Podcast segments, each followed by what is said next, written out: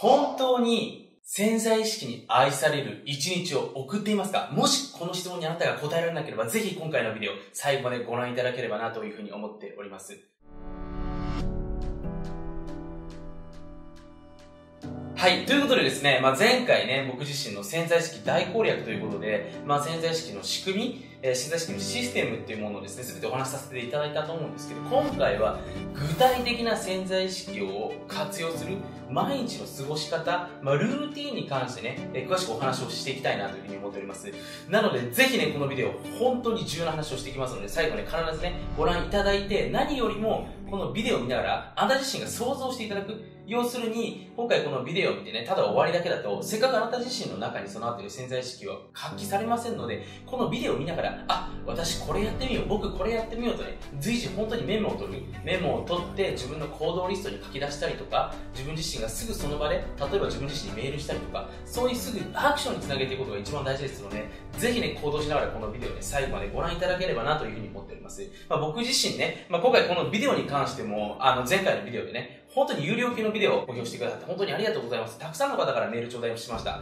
で、僕自身もまあ、このビデオ自体をね、あの、こうやって作るのは、まあ、ちょっと大変なんですけれども、でもやっぱり僕自身ね、自分自身がこうやって潜在意識をね、活用できたおかげで今こうやって幸せに生きれているんですよね。で、少しでも、まあ、僕自身がやってきたことで、それが多くの人の役に立てるのであればね、ぜひ今回このビデオを通して、まあ、世界中の人たちに YouTube で発信できますから、少しでもお裾分けできればなというね、気持ちでね、やらさせていただいてるので、無料なんですけれども、ぜひね、有料だと思ってね、聞いていただければなというふうに思いますし、本当に大事なエッセンスだけを話してますので、ぜひね、実践していただければなというふうに思っております。はい。ということでね、前回そのシステムのね、お話をさせていただきました。で、何でもそうなんですけど、まず原理原則、システムを理解するからこそ、ルーティンっていうのを形成していけるわけですよね。戦略っていうのも練れると思います。例えばね、これ全て言えると思うんですけれども、まあ、経営者やられてる方とかね、ビジネスやられてる方は、まあ、まず税制っていうものを理解するからこそ、それに合ったタックスプランニングというか、まあ、タックスのスキームっていうのを作ることができるわけですよね。で、今ね、グローバル化になってるんで、グローバル税制っていう形でですね、まあ、経営者の方でも海外を使ったりとか、いろんなやり方をしていると思うんですけれども、それと同じように、僕たちにまず何かを学ぶときにやっていくときに一番大事なのは、まずシステムを理解するということでね、前回お話しさせていただきました。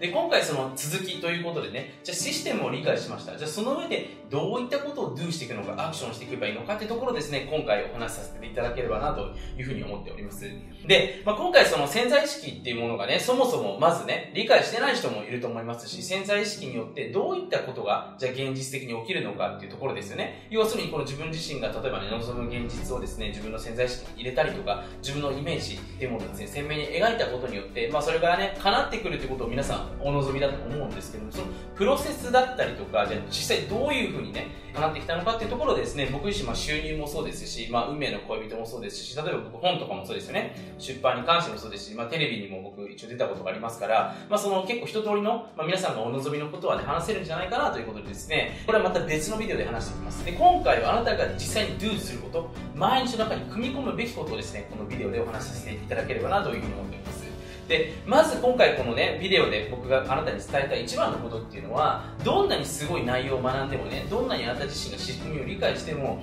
結局あなたの毎日にそれが組み込まなければ意味がないんですよ。でこれ本当に重要なことであなた自身が例えばダイエットの方法を勉強したりとかね、まあ、何でもいいですよ。収入上げる方法を勉強してもそれがあなたの24時間に加わっていなければ学んだことに全くならないんですよね。で今回その潜在意識に関しても僕自身があなたの生活にフィットできるような形に今回最後形式を変えてシフトさせて、要は変換させてお伝えしていきます。なので、これね、今回は僕がお伝えしていきますけども、非常に重要だということね、ぜひね、頭の中に入れておいていただければなというふうに思っております。で、例えばね、朝瞑想しますとかね、一人会議します、イメージします、こういう do に置き換えていくということですよね。で、もうちょっと言うと、ここまでやっていただきたいんですけれども、この瞑想しますとか、一人会議しますとか、イメージします。もしかしたらこのビデオやってる方もやってるかもしれません。ただ、これが非常に重要なんですけども、同じ瞑想にとっても、人によっては、ものすごいアルファ波が出ている瞑想を行っている人もいれば、人によってはもう、この後仕事のことが頭いっぱいでね、何か気になっている状態で瞑想、要するにベータ波よりの瞑想をしている人、これ当たり前ですけれども、これが毎日365日積み重なっていくと、結局、どのような状態でやってるのか、どのような意識状態でやってるのかっていうのは見えないわけですよね。で、ここに、どのような意識状態で行っていくのかってことも合わせて考えていく必要があるってことですね。まあ、それも含めて僕は Do だというふうにね、意識しているんですけども、この話を今回していきます。はい。で、今回ね、ビデオが非常に長くなりますので、2つにね、分けていきたいなというふうに思うんですけど、前回ね、潜在意識の特徴というところでですね、いくつかシステムをお話しさせていただきました。例えばこちら今、えー、書かれている通りね、えー、現実と想像との区別が曖昧ですと。で、繰り返されるものを重視します。論理的な思考能力がございません。はい、次ですね。言葉や五感にも反応しますよ。ということですね。で、感情が伴ったもとには強く反応しますと。これらの仕組みを理解した上で果たしてどのような習慣を作っていくのかルーティンを作っていくのか要するに毎日あなたが何をするのかというところがね非常に重要になってきますのでこの話をね今回させていただければなというふうに思っております。でまずねこちら現実と想像の境界線が曖昧ですということですね。でこれどういうことかというと潜在意識はこれ前回話させてもらったと思うんですけども現実と理想区別ができないんですよ。だから現実で起きたことも潜在意識に入る。理想に起きたことも潜在意識に入る。で潜在意識はそこに入っているものを勝手に自動的に引き寄せてくれますから何が言いたいかというとあなたがすべきことっていうのは現実よりも理想の方が良ければね今の現実最高ですってなったら別に書き換える必要はないと思うんですけれども現実入れとけばね同じような現実やってきますから。あなたが理想の方が良ければ、理想の方を24時間の中でイメージする時間を増やせってことですよね。で要するに潜在意識って24時間365日働いてますから、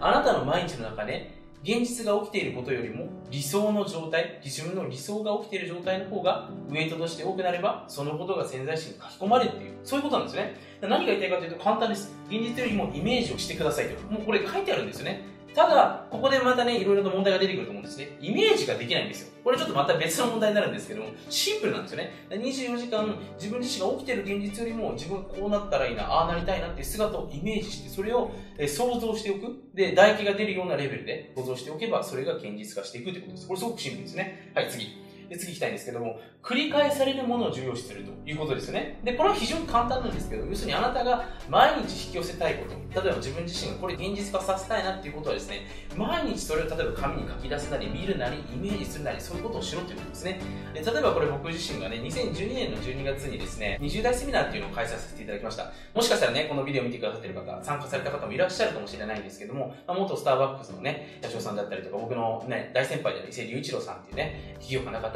で、あと海外からのね、書物を日本で販売してダイレクト出版でね、出版社の小川さんというね、社長さんと4人で講演会させていただいたんですけども、こういうね、大きな講演会で僕登壇するっていうのですね、これ2012年の12月にかなったんですけれど、それのちょうど1年ぐらい前から毎日毎日イメージをするようになったんですね。で、実際にそういう話が鮮明にやってきたのが、まあ、その半年後ぐらいからですね、あ、こういう話やりましょうかって話になって、形になっていったとなんですね。なので、この毎日毎日これ、本当に僕イメージしてました。本当に大きな講演会僕話すんだなっていうイメージを持ってやっていったら、やっぱりそういう現実っていうのが引き寄せられてきたわけですよね。はい。例えばこれ同じような現実っていうのを毎日やっていれば、そういう、まあ、例えば僕これおすすめしたいのが、晴れ舞台の時とか毎日イメージしますよね。で、これちょっと言いたいのが、毎日イメージすることってでも、そんな毎日イメージできないと思うんですね。例えばね、明日のね、この日をイメージしたい。で、今日例えばイメージすること、明日の、明日例えばね、デートがあるんだったら明日のデートをイメージする。で、ついでに1週間後のあれもイメージする。そしてまたね、2ヶ月後の今度はその試験の時をイメージすると。そういうのできないと思うんですよね。だから僕、毎日イメージするってことは、ある程度絞った方がいいんじゃないかなと経験上思ってます。で、僕は過去の経験からすると、晴れ舞台の時を結構鮮明にイメージするようにしています。例えば僕だったら、その、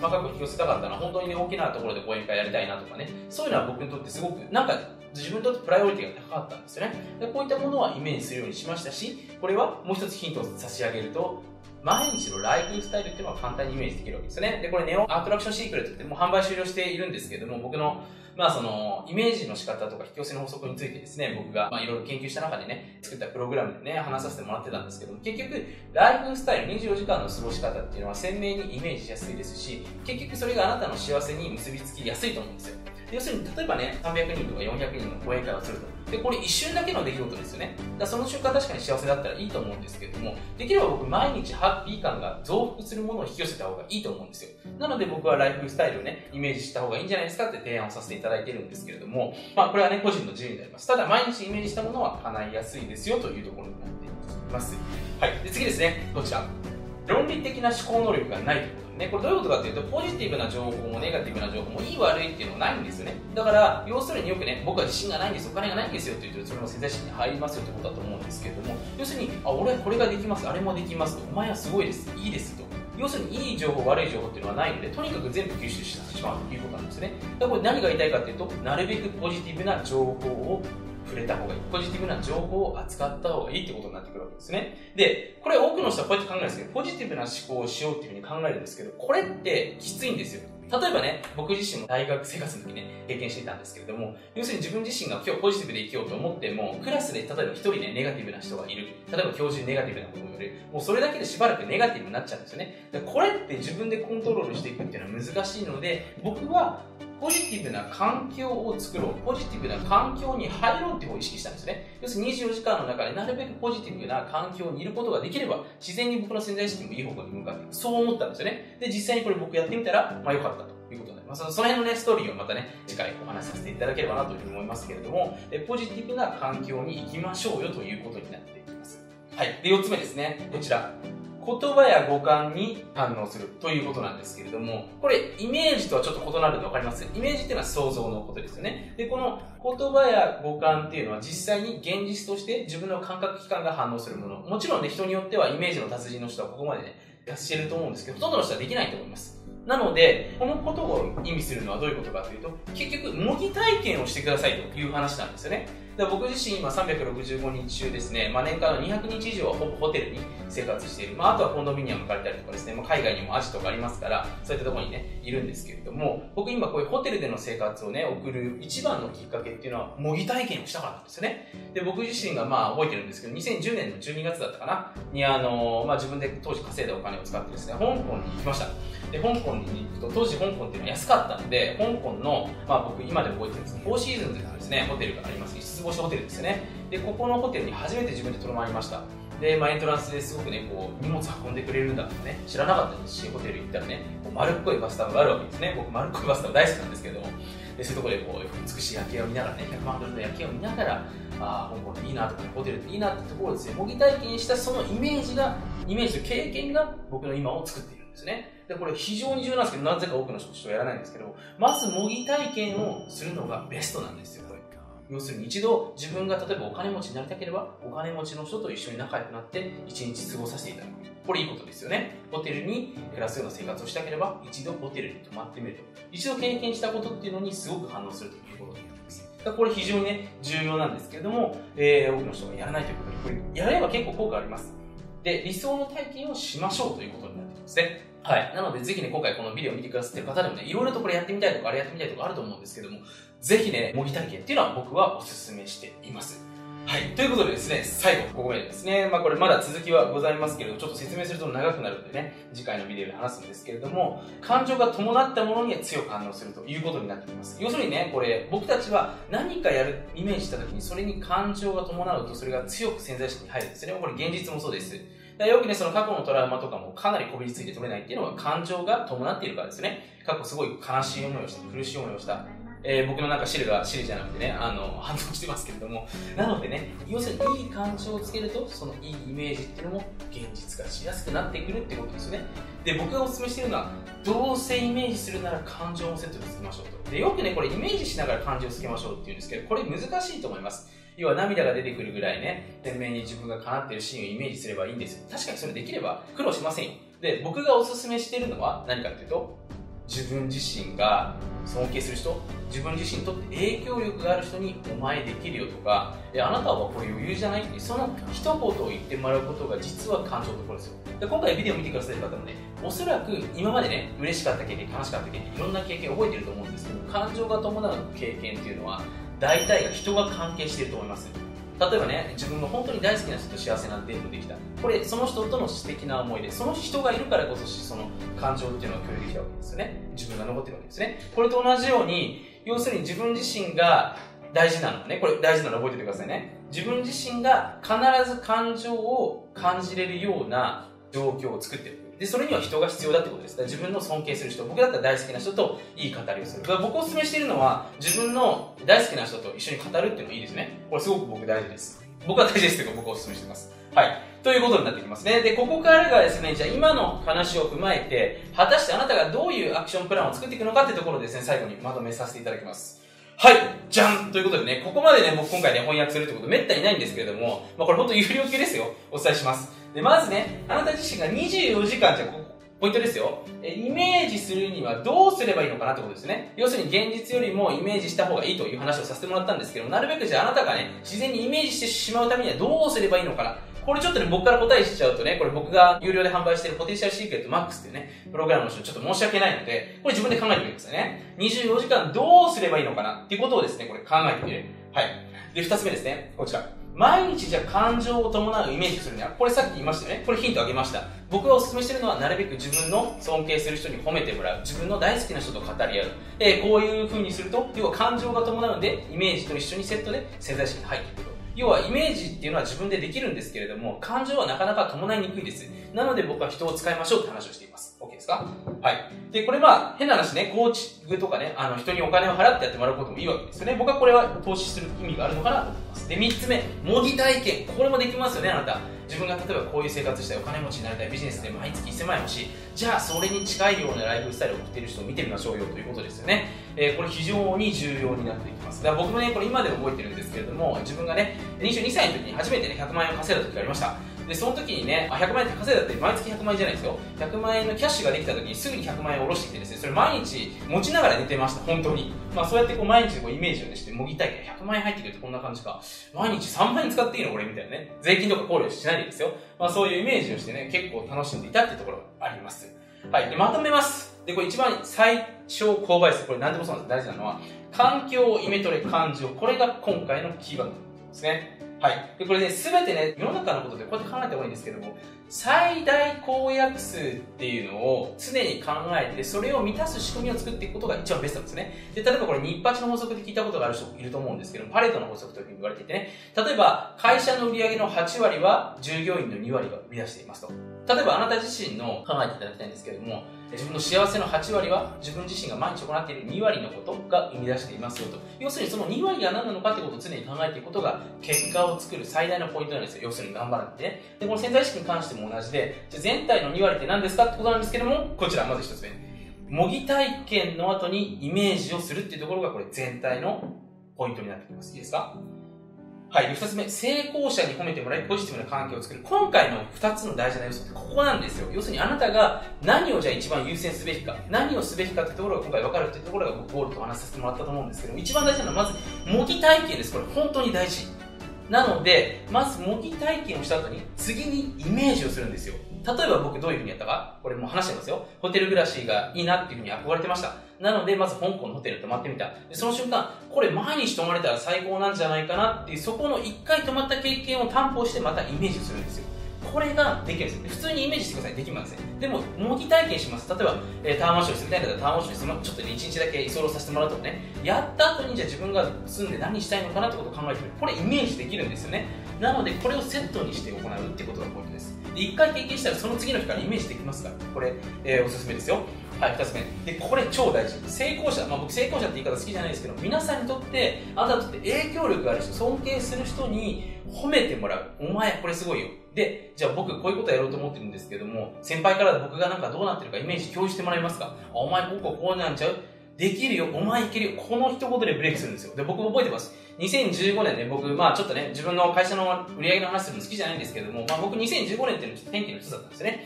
で、まあ、たまたま僕のね、あの、まあ今の先生のね、セミナーに行った時に、まあ僕が尊敬する経営者の方がいっぱいいたわけですよね。で、その先輩に、川本さんはね、もう別格ですと言われたんですよね。もう、チャットでもらったんですよ、直接。で、俺別格かみたいなね。で、でもっともっと上行けますよって、僕なんか全然超えられますよって、その一言がもう、僕のもうイメージをどんどんどんどんこう上げてくれて、セルフイメージも上げてくれれば潜在意識も上がりますから、そこからですね、その年爆発的に僕の会社も伸びましたし、まあいろんな技術が変わったんですよね。それくらいこう誰か人にもらうっていうのはこれ感情を伴いますから、ものすごい僕たちの潜在意識に大きな影響を及ぼすんですよね。だからこれ多くの人でもったいないからやった方がいいですよ。もう得。だからもう本当にね、お金持ちの人とよく仲良くなるっていう。まあ確かに仲良くなることはね、いいかもしれないんですけど、一番大事なのは、その人に自分のことをしっかり褒めてもらうことなんですね。これが大事なんですよ。これが自分のブレイクスルーのポイントなんですよね。はい。なので、そういった意味でセミナーに参加するとかね、こういう人たちと仲良くなる環境に入るっていうのはすごく重要だというふうに思っております。